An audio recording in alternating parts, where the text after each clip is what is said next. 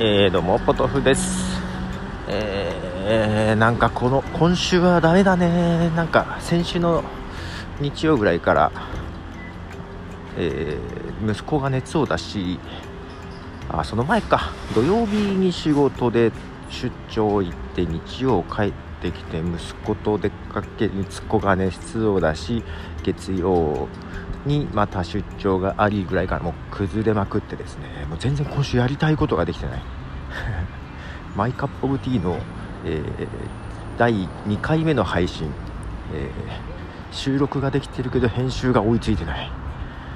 本当は今週どっかで配信あ今週編集して平日になんとか土日に配信したかったけど土日に編集な感じかな。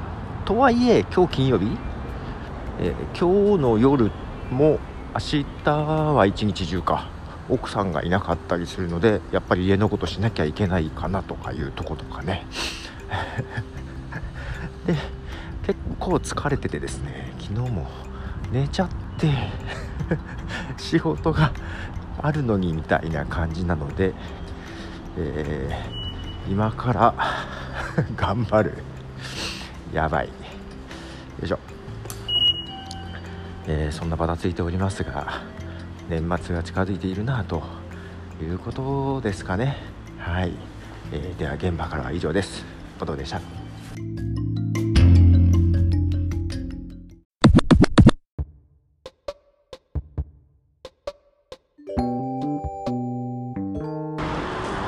えーそういえばアンカーまあ配信してる人しかわからないですけどもトレーラーっていうのを登録登録？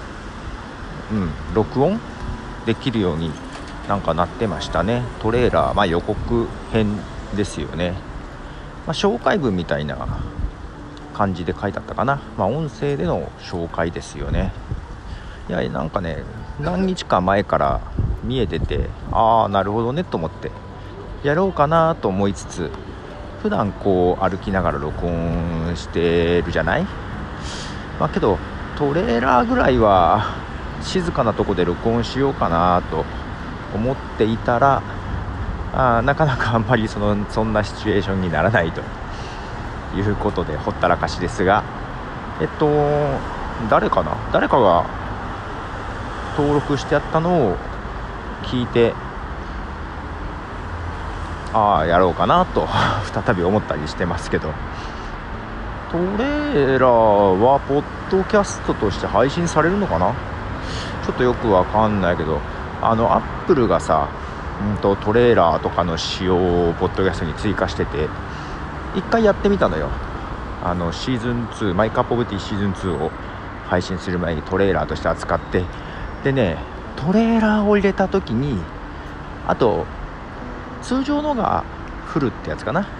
あとボーナスっていうのがあるんだよね。でその時のエピソード番号とかシーズン番号とか何入れればいいんだろうって一瞬思ったのね。トレーラー最初に配信する時。で一応アップルとしてはね仕様をなんかいろいろ決めてんだよ。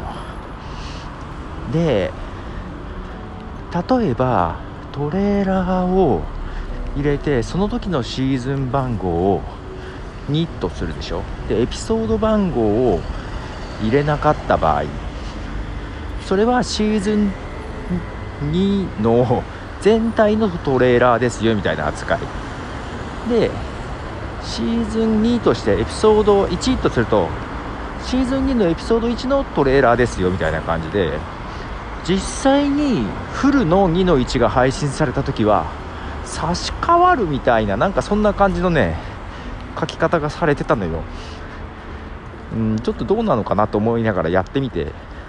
でさ1回トレーラーを配信してその後フルで配信したらなんかねうまく配信されなかったりしたのよ。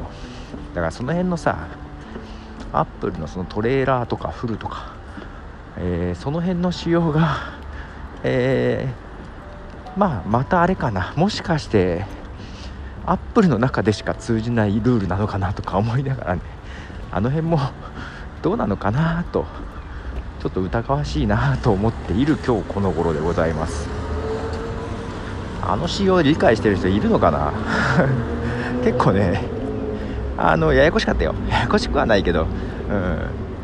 いろんなパターンがあった。トレーラーでシーズン番号もトレーラーあシーズン番号もエピソード番号も入れないパターン。シーズン番号だけ入れるパターン。